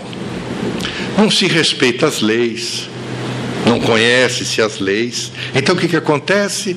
É esse momento, essa fase que muitas vezes se passa. Nós passamos na atualidade muitas fases nesse sentido. A segunda fase, ele chama de heterônoma. É quando nós começamos a obedecer às leis através da punição, da imposição. Muitas vezes nós observamos as leis. Eu me lembro, muitos anos atrás, meu pai dizia assim: lá fora, as pessoas obedecem mais às leis porque dói no bolso. As multas são estratosféricas. Nos Estados Unidos, todo mundo sabe que todo mundo tem que dirigir na direita. A época que eu tirei carta e não mudou até hoje, né? A esquerda é para ultrapassagem, não é para tráfego na esquerda. Todo mundo sabe. Na minha época era multado. Quem trafegasse na esquerda era multado. Hoje, o pessoal não tem a mínima ideia. Então, nos Estados Unidos, se você for pego do lado esquerdo, só transitando, a multa é de 900 dólares. É multa pra caramba. Doída. Esses dias em Portugal, eu peguei o carro no aeroporto, saí três faixas, né? Falei, brasileiro, eu vou na faixa do meio. Daqui a pouco veio um português maluco tocando o sinal em cima de mim, sinal de farol. Falei, meu Deus. Aí um me passou, ele veio, passou, buzinou e foi embora. Eu disse assim, falei, deve ter alguma. Eu acho que eu estou fazendo alguma coisa errada. Vou para a direita. E fui para a direita. É impressionante. É uma fila na direita. Os carros, ele acaba de ultrapassar, ele vai para a direita. Deixa duas faixas livres. Eu falo assim, meu Deus, isso é impossível no Brasil. Não vai acontecer nunca. Ele acaba, vai, ultrapassa, termina, volta para a direita. Aí, lógico, irresistível. Primeiro português que eu encontrei, eu fui perguntar. O que, que é quando? Ele falou, ah, a multa é muito cara, mil euros. Eu falei, pois é, tá aí. A época heterônoma, a punição. Porque Piaget dizia que a terceira fase educativa é aquela chamada autônoma. Nós, nós não precisamos das leis, nós nos governamos a nós mesmos. Nós somos regidos pelos princípios éticos, é a consciência ética a que Joana de Anjos faz menção. Então ela prossegue dizendo que a consciência ética é a conquista da iluminação, da lucidez intelecto-moral, do dever solidário, dever humano. Proporciona uma criatividade construtiva ilimitada. Jesus, de Joana de Anges, é o portador do mais extraordinário código de ética que até hoje se tem notícia. Ele resumiu tudo de uma forma simples. Faça para o outro aquilo que gostaria que o outro fizesse para ti. Pronto. É o código divino. Allan Kardec dizia que essa consciência ética, a consciência moral, é aquela que se aplica em favor da humanidade. Então, quando nós conseguirmos adentrar a esses aspectos de Joana de Anjos, que nós vamos lograr o descobrimento da nossa maturidade psicológica. Então, ela diz que a larga infância psicológica das criaturas é dos mais graves problemas na área do comportamento humano. Habituada a criança a ter as suas necessidades e anseios resolvidos imaturamente pelos adultos, pais, educadores, familiares, amigos, ou atendidos pela violência do clã e da sociedade, nega-se a crescer, evitando as responsabilidades que enfrentará. É a criança mimada, não é? É poupar do mundo os príncipes, as princesas. Na década de 1950, resolveram ressumar todas aquelas ou todas aquelas propostas da psicanálise freudiana. Então dizia assim que não pode contrariar, porque se contrariar vai recalcar. E quando recalca na infância, torna-se um adulto problemático, um adulto neurótico. Então nós vemos hoje pessoas mal educadas em todos os sentidos. Crianças que acabam levando epítetos um tanto quanto desconcertantes. Alguns anos atrás surgiram aí as ideias da tal da criança índigo, criança cristal. Ele dizia assim: meu Deus, a pessoa que escreveu essas obras, o Lee Carroll, por exemplo, ele era um administrador de empresa. A Jan Tobler era uma cantora de jazz. Escreveram um livro das crianças índigos, todo mundo achou que seu filho, seu neto era índigo. Todo mal criado, toda criança mal educada é criança índigo. Disse assim: não é criança índio. Não silvícola porque os índios não são selvagens, são silvícolas. Selvagens são esses pequenos índiozinhos que incendiam os locais. Você vai no supermercado, ai, o Zezinho quer brincar de aviãozinho, vai o desgraçado no meio das gôndolas fazendo aviãozinho, derruba aqui, derruba ali. Aí o pai chuta para baixo água e fala: Meu Deus do céu, onde que está a estrutura da maturidade psicológica? Então, Desde criança nós somos habituados a termos aí, de certa forma, imatura, sermos atendidos nos nossos quesitos principais. Então, não pode contrariar. Hoje não pode dar uma palmada. Eu levei muita palmada muita cintada, não tenho nenhuma raiva do meu pai, muito pelo contrário. Eu muitas vezes procedo exatamente igual, dei palmada nos meus filhos. Até hoje eles reclamam assim da cintada, porque começavam a se agregar, eu não queria saber, a cintada para quem fosse. Acertou em quem acertasse. Duas vezes, nunca mais precisou. Eu perguntava assim, no pé do ouvido, falava assim: vocês estão surdos? Não estão ouvindo o que eu estou dizendo? Qualquer coisa eu desentupo o ouvido. Maravilhoso. Eles não têm recalque nenhum contra mim. São espíritas, brincam comigo, conversam comigo, moram, trabalham fora de Campinas, estão todos os finais de semana aqui. Eu não tenho raiva do meu pai, porque o meu pai pôde educar dentro dos princípios dele. Ele dizia assim: toda noite, quando eu encosto a cabeça no travesseiro, eu durmo em paz. Faça assim, vocês vão viver bem. Era uma lição extraordinária. Até hoje nós procuramos fazer.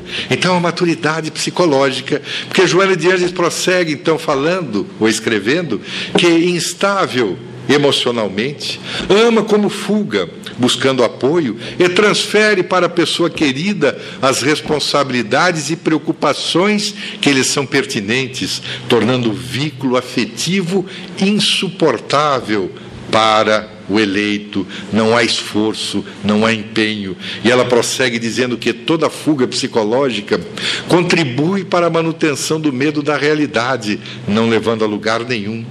Mediante a sua usança, aumentam os receios de luta, complicam-se os mecanismos de subestima pessoal e desconsideração pelos próprios valores. Por que, que nós tentamos tantas vezes complicarmos as nossas próprias características? Por que, que nós não tomamos as rédeas, como dizem, das nossas próprias vidas? Esopo viveu no século IV antes de Jesus, VI antes de Jesus, e ele era um servo que tinha uma característica muito peculiar. Ele contava histórias, e a maioria das suas histórias eram narrativas em que ele se utilizava do comportamento humano associado ao comportamento dos animais. Muito tempo depois, no século XVII, nós vamos encontrar um francês, Jean de La Fontaine, e as suas fábulas. Essas fábulas de La Fontaine eram todas elas redigidas pelo exemplo de animais e do comportamento humano. Uma delas, sempre consideramos muito especial, chama-se o moleiro filho e o burro. Burro animal mesmo, né? Então ele começa narrando a história dizendo que o moleiro era muito pobre. Ele resolveu então que ele tinha que vender o burro, que era o único animal que ele tinha para conseguir algum valor, algum valor monetário. Então ele disse ao seu filho: amanhã nós vamos aqui na aldeia próxima e vamos vender o burro.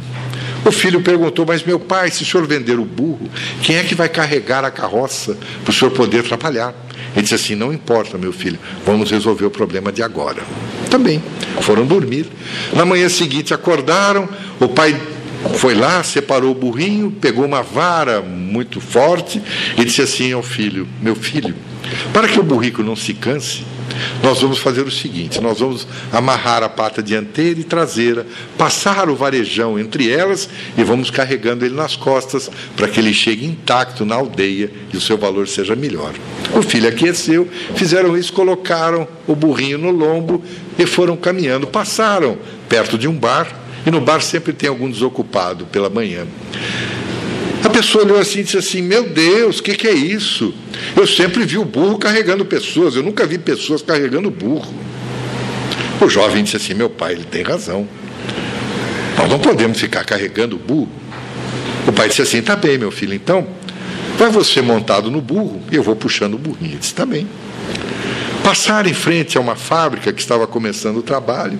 Uma moça olhou e disse assim: Que coisa horrorosa! Onde já se viu um jovem audaz, em perfeita saúde, montado no burro, e o pai dele chamou de velho, né? um velho, tendo que puxar o burrico. Que absurdo! Onde já se viu uma situação dessa? O jovem redarguido novo disse assim: Meu pai, a moça tem razão. Monta o senhor no burro e eu vou puxando o burrinho. Ele disse assim: Tá bem, meu filho. Ele montou no burro. Quando estavam chegando à cidade, passaram em frente à igreja, o cura estava na escadaria, olhou e disse assim: Que coisa ridícula. Onde já se viu um homem, um marmanjo, em cima do burro, fazendo com que uma criança o carregue? Que absurdo é esse? O jovem olhou para o pai e disse assim: Meu pai, vamos dois andando agora, ou montados ou não montados. Então, Jean de La Fontaine pergunta: quem é que tem razão? Porque nós resolvermos. Se nós resolvermos montar no burro, levar o burro, façamos o que nós quisermos, porque nós não vamos permitir como diz Joana de Andes, a nossa subestima pessoal.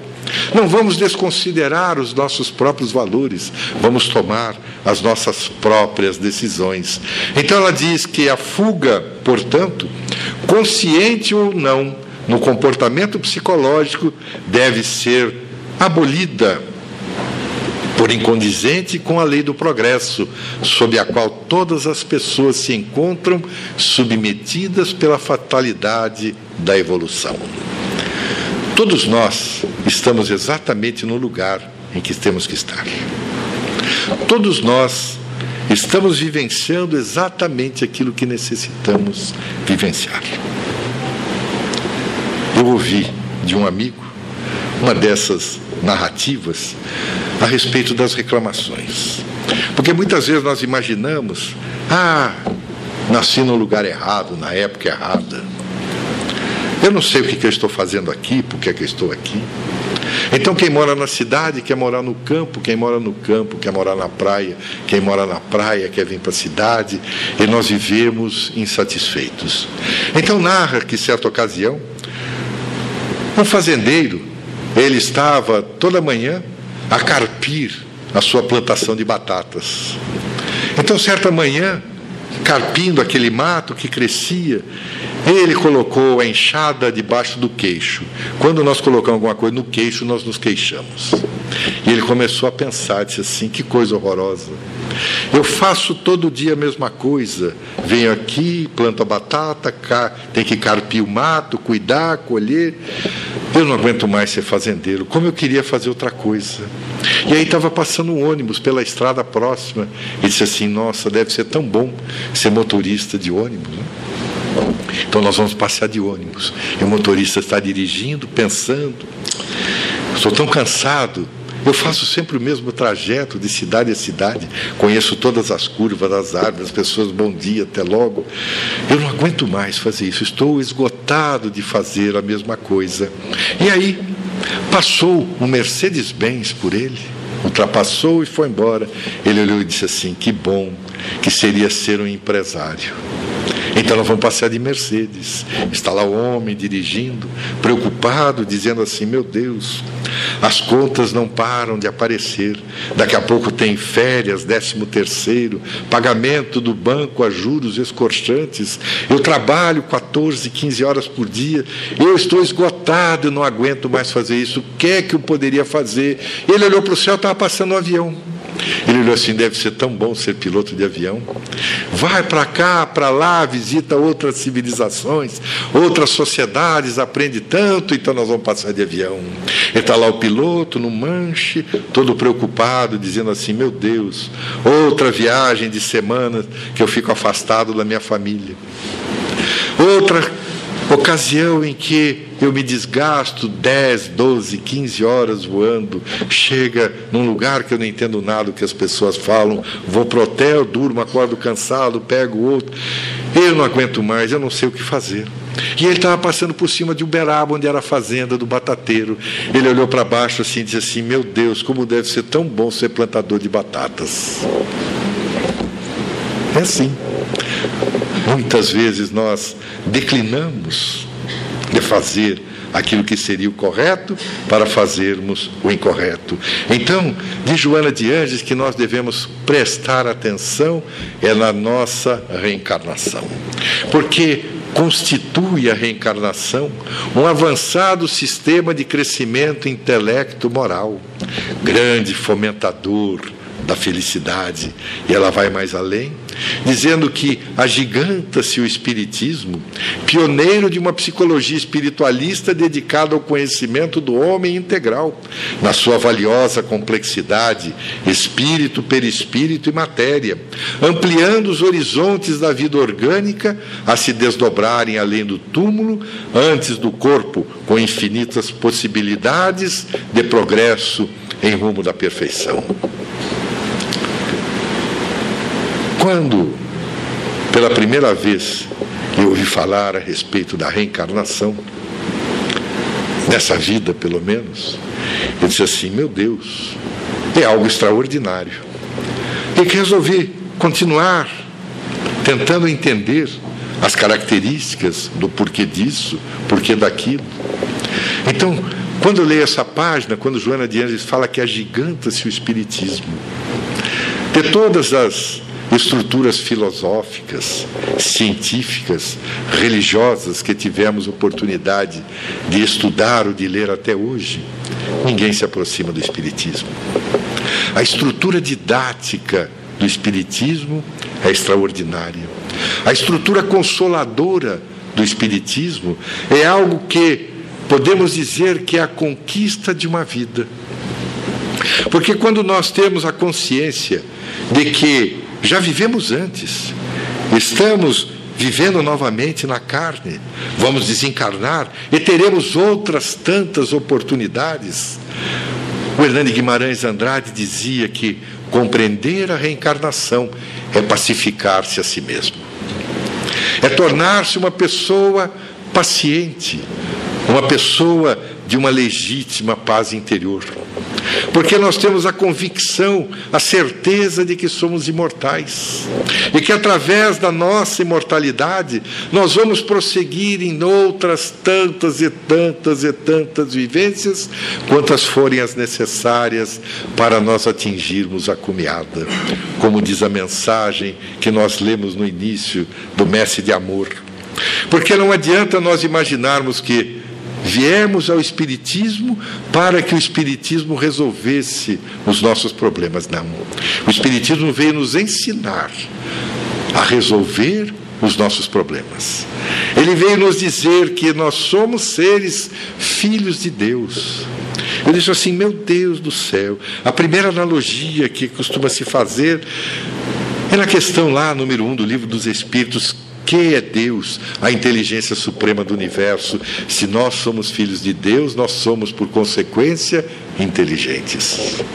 Se nós somos a consequência inteligente do universo, os filhos de Deus, e Deus é amor, como escreveu João, o evangelista, nós também somos amor. E se nós somos amor, basta conquistarmos o amor, amando-se a si mesmo, como nós lemos há pouco, que diz Joana de Anjos que é essencial que nós nos vinculemos ao alto amor, amar-se a si mesmo. Amar a si mesmo não é ser egoísta, ególatra, não. É credenciar para si todas as melhores expectativas que o mundo possa nos proporcionar. E quando nós conquistarmos o alto amor, então nós podemos estabelecer o princípio do halo amor, amarmos o nosso próximo. Porque se nós não nos amarmos, nós vamos despejar no nosso próximo as nossas próprias inconsequências, as nossas próprias frustrações. E como consequência natural de quem se ama e de quem ama o próximo, nós vamos conquistar o amor a Deus. E quando nós conquistarmos na nossa maturidade psicológica, seremos então o homem integral, no sentido de humanidade. Então é bom que sempre as histórias acabam nos trazendo algum conteúdo emblemático. Então, quando nós estivermos assim, em uma situação em que estamos pensando a respeito da vida, vamos imaginar que um peregrino um dia encostou no nosso ombro e disse assim: entra na floresta. Vamos entrar nas florestas, vamos entrar na floresta da nossa intimidade e buscarmos conhecermos cada vez mais a nós mesmos. Que Jesus, o incansável Mestre, o homem integral, o modelo e guia da humanidade, possa estar sempre junto de nós permitindo-nos as conquistas mais exuberantes nas nossas vidas. Que todos possamos alcançá-la. Nos reunimos daqui 15 dias novamente. Mais uma vez, obrigado pela presença de todos. Nesse próximo domingo, nós vamos ter a palestra nossa dominical. A Cássia Arroio é uma convidada, a Cássia é uma extraordinária expositora. Estão todos convidados a comparecer. Resta uma boa semana, que tenhamos sempre muita paz no coração. Que assim seja.